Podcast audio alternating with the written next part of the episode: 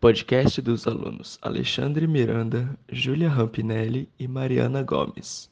Sobre o artigo Socorro, meu filho come mal. Uma análise do comportamento alimentar infantil, dos autores Marina Ribeiro Magalhães, Catalina Serrano, Marli S. Alvarenga e Liane Jorge de Souza Darras, cujo periódico são Perspectivas em Análise do Comportamento, que foi publicado em São Paulo. Os transtornos alimentares são caracterizados por uma perturbação persistente na alimentação ou no comportamento relacionado à alimentação, que resulta no consumo ou na absorção alterada de alimentos e que compromete significativamente a saúde física ou o funcionamento psicossocial. A obesidade não está inclusa no Manual do Diagnóstico da Psicologia, o DSM-5, como um transtorno mental. A obesidade, excesso de gordura corporal, resulta do excesso prolongado de ingestão energética em relação ao gasto energético. Uma gama de fatores genéticos, fisiológicos, comportamentais e ambientais que variam entre os indivíduos contribui para o desenvolvimento da obesidade. Dessa forma, ela não pode ser considerada um transtorno mental. O uso de classificações psiquiátricas por analistas do comportamento pode ter as seguintes funções. Eu vou citar algumas delas aqui facilitar a comunicação interdisciplinar com psiquiatras e outros profissionais da saúde. Isso é importante para ter uma maior coesão no tratamento dessas pessoas. É, outra delas é realizar estudos epidemiológicos de populações específicas que possam fornecer dados para uma melhor compreensão de fatores, sejam eles demográficos ou socioculturais, onde haja uma, uma queixa clínica tipo recorrente. É, nestes, nesses casos, ocorre a utilização do diagnóstico psiquiátrico como referência para demarcar a população a ser investigada. É, outra, outro fator importante aqui é agrupar os casos com a mesma temática, proporcionando uma revisão de literatura. Outro deles é ter referências sobre pesquisas que investigam a base biológica de alguns quadros clínicos. Outra muito importante são as pesquisas transculturais. E para finalizar é, esse, esse tópico aqui das funções, né? É, tem a última, que é especificar a área de discussão acadêmica na literatura ou em eventos, como palestras, cursos, seminários, etc., que envolvam a presença de profissionais da saúde e de áreas afins. As autoras do artigo defendem que apenas um tratamento psicológico e nutricional feito por um analista do comportamento tem chances de maior resultado no tratamento de crianças com dificuldades alimentares já que não focam apenas na ampliação de novos repertórios e redução dos comportamentos problema ou das relações dos comportamentos funcionais alimentares.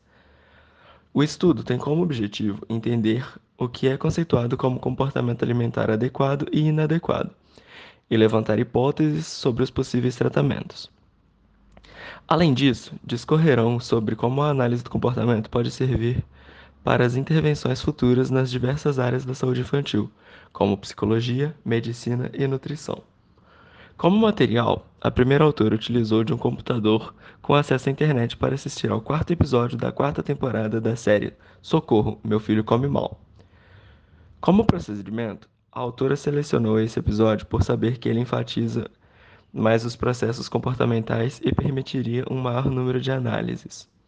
O episódio foi assistido pela autora diversas vezes e foram construídas imagens sobre a resposta da criança e de sua mãe.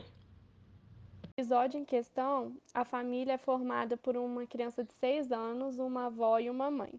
E essa família apresenta queixas de que a criança se interessava pouco em alimentar de forma saudável e estava sempre consumindo balas e frituras, e os alimentos frescos ou pouco processados eram pouco ou nada ingeridos, e isso levou a criança a apresentar um quadro de anemia. Ela também não aceitava comer na mesa, a não ser que tivesse recebido um castigo na escola, sendo esse um estímulo punidor. E aí adquiriu o hábito de comer na sala enquanto assistia televisão. No decorrer do episódio, a avó vai mencionar que a mãe também tinha dificuldades de se alimentar saudável experimentar novos alimentos. E as autoras do artigo chegaram à conclusão de que o filho pode ter seguido esse modelo da mãe. A forma como as cenas do episódio são editadas levam à possível interpretação de que a alta frequência inicial da mãe, no que se diz respeito à resposta de oferecer novos alimentos, passa a ser punida após as recusas do filho, acompanhadas por movimentos com a cabeça e em gestos de negação. Como o alvo dessa intervenção é diminuir a frequência de refeições realizadas no sofá e aumentar as refeições realizadas na mesa, interfere-se que o objetivo de tais descrições seja reproduzir um comportamento incompatível, ou seja, é, ao seguir a regra de se sentar e comer à mesa, não seria possível comer no sofá ou assistindo televisão. É, e como consequência das intervenções, a criança, embora resistindo de início, acaba se sentando para comer. Ao observar o trecho descrito, pode-se notar que há dois procedimentos em vigor: estabelecimento de uma regra e reforço diferencial. Nesse procedimento, a mãe forneceu uma regra e manipulou o ambiente para criar estímulos discriminativos que aumentassem a probabilidade da emissão de respostas desejadas, como colocar a comida na mesa. Porém, é importante que, além do reforço negativo, o reforço positivo estivesse presente na descrição da contingência.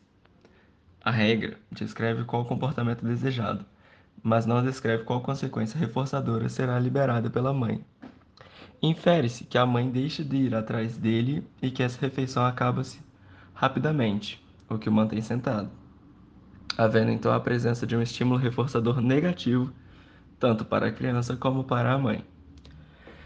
As análises acima sugerem que a criança emite comportamentos de experimentar novos alimentos, quando isso acontece, a nutricionista emite elogios, buscando reforçar o comportamento infantil, o que sempre demonstrou uma intervenção efetiva no período de tempo registrado no programa, em relação às descrições feitas pela mãe ao e ao observar da nutricionista no primeiro dia. Experimentar algo novo, a criança, além de receber elogios, reforços arbitrários, entre em contato com alimentos que parecem agradar seu paladar, ao sorrir, afirmar que gostou, o que facilita com que o repertório de experimentar novos alimentos seja enfim instalado através de consequências reforçadoras arbitrárias, e quiçá mantida pelos reforçadores naturais, como o sabor.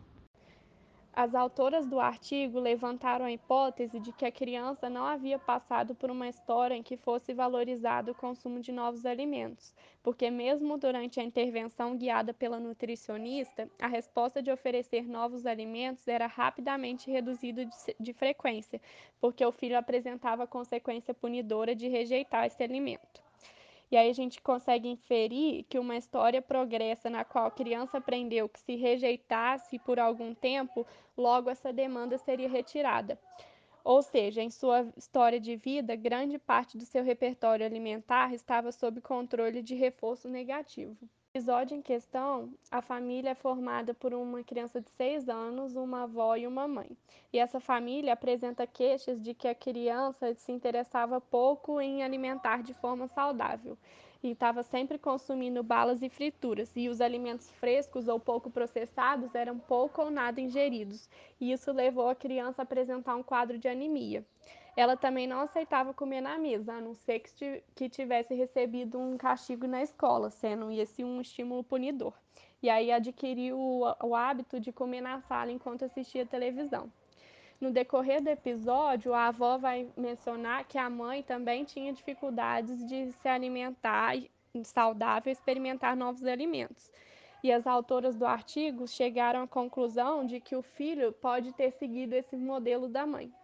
Além disso, sabendo-se da importância de fornecer modelos parentais para as crianças, possivelmente o fato de a mãe também não emitir comportamentos de experimentar novos alimentos certamente contribui para que esse repertório não seja instalado na criança em questão, porque sabe-se que a simples prescrição alimentar, seja no formato de dietas descritas, por exemplo, não é suficiente para promover o comportamento alimentar saudável. O que, em termos analítico-comportamentais, pode ser entendido como a ineficácia de algumas regras em controlarem o comportamento quando não há outras contingências, em especial reforçadores naturais em vigor. As autoras do artigo acreditam que um trabalho em conjunto de nutricionistas com a TASSE, que é a Terapia Analítico Comportamental Infantil, é mais efetiva na implementação do repertório alimentar habilidoso infantil. E elas perceberam que a nutricionista pouco orientou a mãe para que ela pudesse aplicar os procedimentos na criança. Essa prática de orientação parental é típica da análise do comportamento. Para elas, a nutricionista deveria ter identificado o repertório de enfrentamento de situações aversivas já presente no repertório da mãe para realizar orientações mais efetivas, uma vez que a nutricionista pode ter sido operação motivadora para a criança, e isso indica que ela não agiria da mesma forma em casa. Mesmo que existam alguns aspectos inativos que influenciem na preferência alimentar, a maior parte delas se adquire com experimentação e aprendizado, sem que essas sejam aversivas. Isso foi feito pela nutricionista, que conseguiu que a criança apreciasse novos alimentos. De 25 a 45% das crianças que frequentam consultório pediátrico apresentam dificuldade alimentar. De acordo com o IBGE, 16,33% das crianças brasileiras entre 5 e 10 anos estão em sobrepeso, 9,38% com obesidade e 5,22% com obesidade grave. E mesmo elas apresentando tais percentuais, boa parte das crianças possui uma insuficiência de nutrientes como cálcio, ferro e vitamina. Além do excesso de peso e da deficiência nutricional, também existe a questão da seletividade alimentar, o que deixa o processo de alimentação ainda mais difícil. As crianças de hoje, elas estão muito preocupadas com a quantidade e com a qualidade dos alimentos servidos.